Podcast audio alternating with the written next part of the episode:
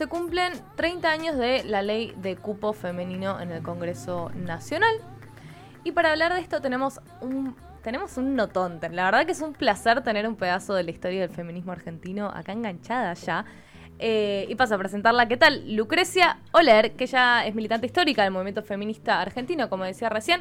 Fue, mm, fundó Lugar de la Mujer, que fue un espacio creado en 1983 y fue el primero en disponer de un grupo de autoayuda para mujeres en situación de maltrato y también fue parte del proceso de, de esta primera ley de cupo que fue histórica a nivel mundial. Así que seguramente nos puede contar esto y un montón de cosas más, porque como dije recién, es un cachito de nuestra historia. ¿Cómo estás, Lucrecia? ¿Todo bien? Bien, bien. Todo, todo Orgullosa de que me llamen. No, orgullosa de nosotras. Gracias por, eh, por, estar un ratito acá al aire con nosotras.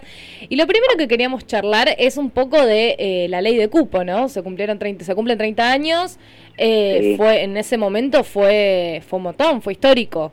Y queríamos que nos cuentes el tras bambalinas, digamos, cómo fue gestar ese proyecto.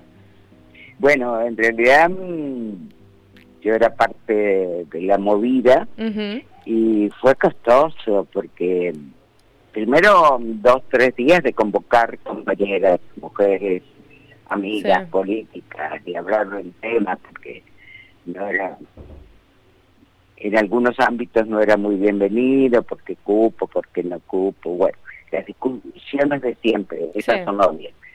Y, y después, bueno, reunirnos y defender nuestra posición ante los misógenos. Hay libros enteros escritos sobre las barbaridades que se hicieron de nosotros las mujeres, que no éramos sí. capaces de, este, que solo pensábamos en la maternidad. Bueno, todas esas barbaridades que escucharse los chistes más burros. Uh -huh. este ¿Y por qué? ¿Y por qué? Y no quieren invadir. Era la, la la consonante perfecta, ¿entendés? Uh -huh. Así que, mmm, bueno, pasamos una noche entera, entramos a las dos de la tarde, salimos a las cinco y media de la mañana. Uh -huh. eh, nos hicieron padecer, no nos dieron ni agua, no nos dejaban entrar comida, no nos dejaban salir, si salíamos no podíamos entrar. Uh -huh. nos metimos por para entrar, ahí, habían, de repente se dieron cuenta que éramos muchas. de repente y... uy, se desbarrancó. ¿Eh? Que dijeron de repente, uy, se desbarrancó, eran más de la que esperaban. Por supuesto, por supuesto que no esperaban. Siempre las luchas feministas especialmente se largan o se logran, sí. mejor dicho, por, por la masividad y por la fuerza que llevamos en esa masividad. Entonces, este, bueno, no, este, basta, qué sé yo, cerraron las puertas. Eh, ese día conocí el Congreso mm, de Numarach uh -huh. para adelante. al, claro. revés, al, revés, porque nos fuimos metiendo, nos metimos por ese lado, un grupito y entramos y llegamos y ocupamos eh, el palco. Qué lindo. Eh, los palcos. Bueno, éramos un montón. Y los presupuestos eran los siguientes. Estas, estas locas, porque así... Las este, locas. A las 8 se van. De 2 a 8 hicieron tiempo. Sí. Estas locas a las 10 se van, porque tienen que tener la comida de los maridos. Estas locas a las 12 se van, porque hay, hay problemas con trenes, transportes y demás.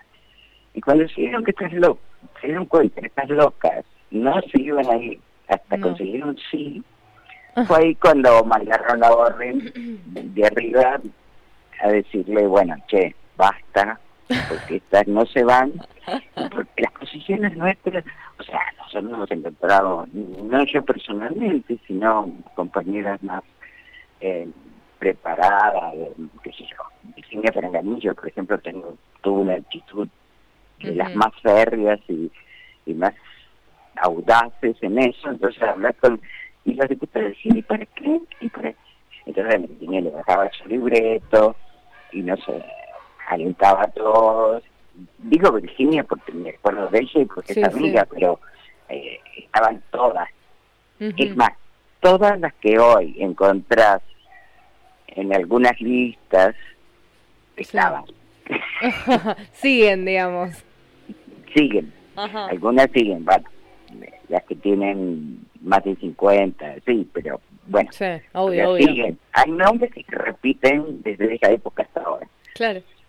Y bueno, eh, y fue una gloria, o sea, fue un parto precioso, porque, este bueno, desde que era una ojo que yo he ido muchísimas veces al Congreso y, siempre te dan café, te dan eh, agüita, en algunas oportunidades nos han dado un vinito según lo que querían festejar, pero mm, esta vez se habían comprado todo el personal, todos los ordenanzas y demás, y era un no negativo, pero bueno, para nosotros era todo un desafío, queríamos lograr eso, y evidentemente fue una, un buen logro, ¿entendés? Y sigue, sigue siendo un buen logro el cupo en determinadas instancias, porque porque si no, no se dan cuenta. Hay, hay mucha gente que no se da cuenta que la diferencia es abismal entre la presencia de los varones y la presencia nuestra, ¿no? Así que, y, y, hablemos en ese momento de la diversidad. Sí, no, claro. Invisibilizada completamente. Silencio absoluto. Ya con locas alcanzaba. Así que, este, bueno, fue un momento muy interesante donde lugar de mujer tuvo una posición muy definida, muy alerta y y bueno, y se hizo presente, no sé, eh, éramos como 30, 40 compañeras del lugar de mujer, que el lugar de mujer no, no lo fundé yo, sino que fue fundado por muchas mujeres. Sí, vos fuiste parte, digamos. Sos una de, de, la, de las miembros fundadoras, podríamos decir. Sí, bueno, éramos muchas las miembros fundadoras. Hubo una comisión de 20 que fue la que yo, la patada inicial de alquilar, y invertir, y después este, nosotros las seguidoras acompañando todo ese proceso maravilloso que fue, fue la primera institución feminista de la Argentina. ¿Nos querés contar un poquito, Lucrecia, qué, qué rol ocupaba ahí en ese momento? ¿Qué necesidad vino a cubrir eh, el lugar de la mujer? ¿Cómo, cómo evaluás ahora, mirando para atrás, lo necesario que era ese espacio? Era muy claro. Era, las mujeres necesitábamos un lugar para poder hablar. O sea, veníamos de una dictadura horrible mm, y no teníamos voz no teníamos voz para encontrarnos, ni siquiera para gritar. Después fuimos gritando y, logrando cupos y logrando distancias, pero las, las argentinas en ese momento no teníamos lugar para hablar. Por eso se llama lugar, porque nuestra demanda era un lugar nuestro. Muchas de nosotras veníamos del exilio, entonces teníamos la experiencia de, España y de toda Europa, por ejemplo, o, de Perú con Flora Tristán y Manuela Ramos. Bueno, varios países latinoamericanos tuvieron casa antes que nosotras. Y bueno, eh, surge la propuesta, nos enganchamos férreamente, con mucho miedo, porque nosotros inauguramos la casa el 13 de octubre del 83. y, y la apertura democrática se produce gloriosamente el 10 de diciembre. unos meses después. Claro, unos meses después. O sea que todavía había olor a maltrato, todavía claro. teníamos miedos y todavía, bueno, que el día que hicimos la fiesta inaugural, que vinieron mínimo 250 mujeres, muy alegres y con, vinos y con música y con toda la historia. Eh, en el fondo había miedo, en la calle Corriente, Corrientes y Purredón, o sea, era una zona álgida, vamos a decir. Y bueno, esa fue la apertura maravillosa y de él más el lugar no paró. Bueno, yo estuve en el lugar hasta el 2000, donde hubo un taller por día del tema que se te ocurra, insólito que fuera, o sea, mujeres y periodismo, arraunales, madres, eh, eh, sexualidad, violencia, lo que quisieras lo encontrabas en, en una cartilla de un mes de lugar de mujer, encontrabas el tema. Y si no lo encontrabas, lo podías proponer. Se creaba. Se creaba. Entonces vos venías y decías, sobre tal cosa nos está hablando, mm, yo quiero un espacio. Bueno, ¿qué condiciones? Eso se largaba a, la, a publicidad y vos venías y hablabas del tema que quisieras. Fue la mejor experiencia de mi vida, realmente, y de la vida de muchas. Me sigo encontrando con, con compañeras que me dicen, pucha, qué genial, qué bárbaro, qué extraordinario. No, Y sí, era como un lugar de, de disfrute entre, entre compañeras, ¿no? Que también... O de disfrute. Sí, y de trabajo. De, trabajo, o de llanto, o de sufrimiento. Claro, claro. Sí, justo eso mismo te quería preguntar porque también fueron un, el primer espacio de, autoayuda para mujeres en situación de maltrato, ¿no? Y si no me equivoco, vos también tenés un libro que se llama Que ningún ser humano se ha golpeado jamás. O sea, trabajaste vos personalmente y trabajaron desde el lugar de la mujer eh, muchísimo la temática de la violencia. Sí, hubo un, equipo permanente. Era una temática, sigue siendo una temática que nos preocupa horrible y necesaria. O sea que las puertas del hogar de mujeres estuvieron abiertas para eh, enfrentar esa problemática. a veces me siento un poco frustrada porque tantos años, tanto esfuerzo, tantas compañeras, todavía no logramos erradicar el concepto de, de perversidad y de maltrato que hay en las casas de las mujeres, ¿no? Sí. y, perdón que te interrumpa, pero ¿cómo, ¿cómo lo ves actualmente, digamos, más allá de ese sentimiento de frustración? Hoy está visibilizado, hoy hay una línea de teléfono a la cual se puede llamar. ¿Cuál es tu, tu mirada? Todo eso sí, está visibilizado, hay una línea permanente, hay un subsidio para quienes lo necesitan los avances han sido muchísimos. Lo que pasa es que lo que no logramos es, eh, desde entonces hasta ahora, es que la justicia nos crea. cuando yo digo, me robaron la cartera, el, hmm. policía de turno con le robaron la cartera marrón con un broche de, dorado, piripipi, tal cual. Ahora cuando yo digo, me pegó mi maligno, el tipo dice, ¿qué hizo? ¿Yo qué hice para que me robaran la cartera? Nada.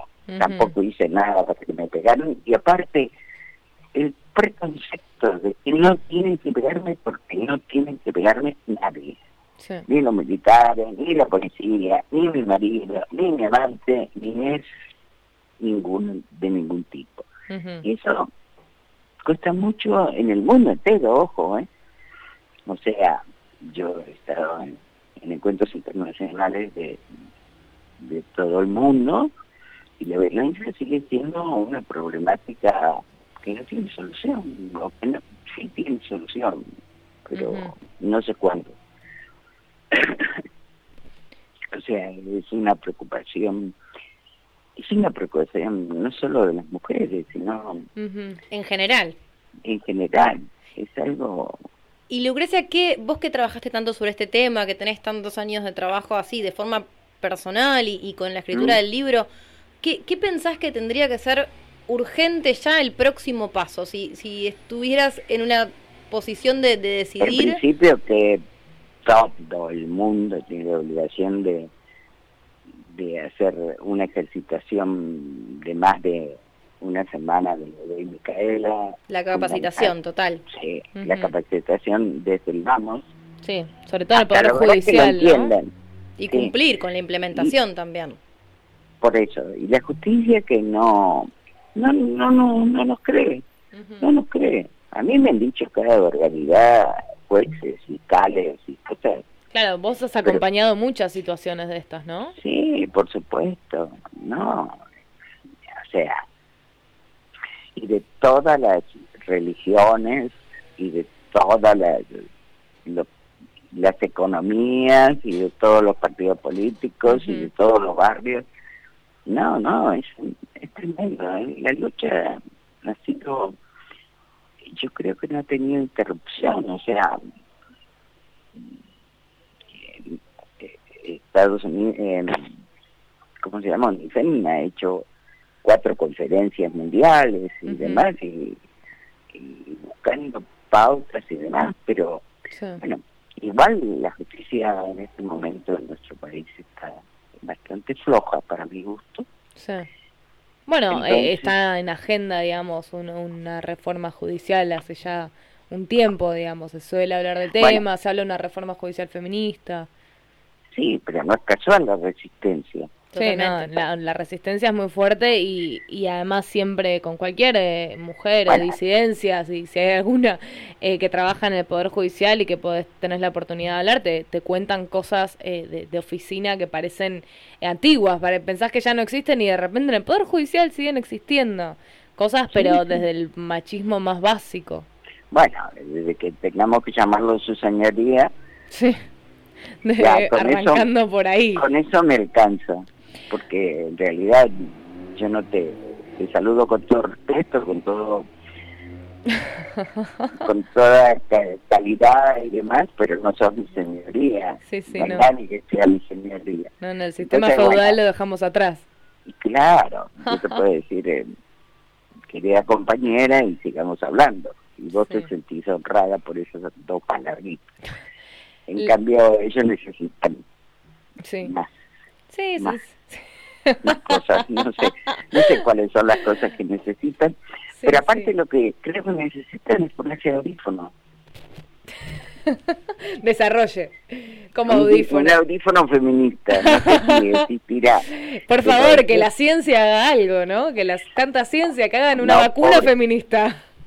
Pobre, pobre la ciencia que hace todo lo que puede, pero esta sordera no es no se soluciona con un aparato, se soluciona con un corazón que no tiene y que no quiere tener.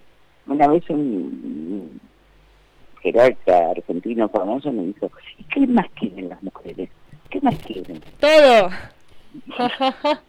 no, imagínate, yo me ligué también todas las discusiones desde el 83 en adelante, que pasamos a ser mujeres públicas, entre comillas, este que pretendíamos el aborto. Primero el divorcio, ojo. De eso, de eso te quería preguntar. Sí, primero el divorcio, que parece algo tan antiguo. Total. El divorcio. Y después... El aborto. Y eso te quería... Le recuerdo a los oyentes, si alguno se enganchó después, que estamos hablando con Lucrecia Oler, que es una militante histórica del feminismo acá en Argentina y también fundó el Lugar de la Mujer. En 1983, el primer espacio eh, para para las mujeres feminista. feminista en un montón de situaciones. Y también pedían el aborto en los 80, que me imagino que en los 80, si ni siquiera teníamos, eh, todavía se estaba luchando por la ley de divorcio, en hablar de cupo, en hablar de todo un montón de cosas, ¿cómo, cómo era pedir el aborto en ese momento? Eh, era que me invitaron asesina y que algunos colegios, cuando íbamos a hacer planteos a, diputados, por ejemplo, eh, mandaban los niños, pobrecitos, de las escuelas católicas. ¡Ay, no! ¡Ay, no! Sí, y, y, lo mandaban con un escarpín en la mano y con bastones. ¡Ay, no! Nos pegaban.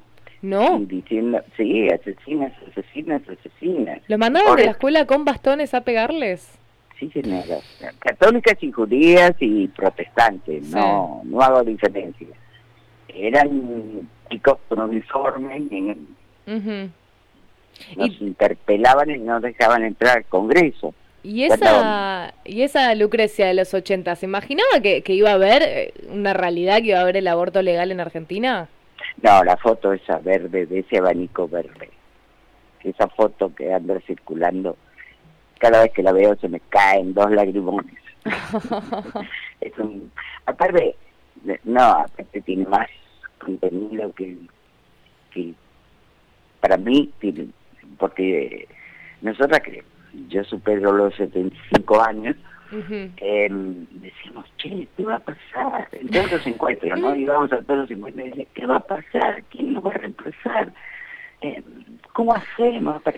Sí, pero damos cursos de capacitación acá, ya en el otro lado, en una provincia, en un país. ¿Y qué va a pasar? Cuando apareció la María Verde, fue tal la emoción de ver a esas mujer, mujeres hermosas finando la Plaza Congreso. No, esa, esa, parir, no, no tuve hijos, pero creo que parir debe ser igual. Sí. Estamos... Impresionante. Impresionante. Yo sé que ahora puedo no ir en ningún lado, no tengo ningún problema. Sé que hay mm, conciencias de mujeres desde 14 a 70 y 80 que están en gritando y que, y que tienen una línea correcta, una línea feminista impecable. O sea, lograr la despenalización del aborto y la legalización, bueno, todo lo que se logró, para mí, o sea, fue, es más, creo que el gobierno anterior lo hizo como de chiste, que no, iba íbamos a poder, y pudimos, esperamos. Y mirá cómo pudimos. Claro, y, y no importaba cuándo, nosotros estábamos firmes ahí, y que las mismas verdes, por llamarlos así, amadas compañeros, esperaran dos años y siguieron con la misma fuerza en la, movilización. Es absolutamente, o sea, esas compañeras, igual que yo, creen lo mismo que yo. ¿Estamos? Entonces ya está, ya misión cumplida, o sea, en ese particular, ojo, hay que implementarlo. Sí, falta mucho. Teniendo, pero... teniendo problemas en conjunto, no teniendo problemas Sí, pero bueno, eh, como decías recién, ¿no? Pensando en la Lucrecia de, los 80, que, que le llevaban escarpines y, niños con bastones para, para ser golpeadas, ahora estando esta situación, ¿no? Como Y también un poco que fue su gestación, digamos. O sea, lo que empezó como el lugar de la mujer hoy es un poco esto. Sí, sí. Aparte, te diría, no se lo digas a nadie, por favor, que esos niños... Queda entre nosotras. Queda entre nosotras. Que esos niños esos niños que me golpeaban, que tenían 13, 14 años, eran muy chicos, en todos estos años, ellos se dieron cuenta de la importancia de, la descriminalización del aborto. Creo que eso es lo que hicimos, armar una conciencia, por más que, bueno, hay oposición, pero como no es obligatorio, me parece perfecto que existan las leyes. Lo mismo, bueno, trajeron a la Virgen de para para que no saliera la ley del divorcio, pobre Virgen, estaba ya tranquila y la trajeron para que nos convenciera de que el divorcio era pecado, ¿no? Entonces, bueno, todas esas movidas grandes de parte de, la posición de mis sentimientos y de mis conocimientos y mi pasión, este, yo creo que, que hubo cambios en la mirada. Yo creo que esos pibes que deben tener 24, entendieron que, pasaba y que era lo que yo estaba pidiendo. Yo no, nunca estuve sola en ningún lado.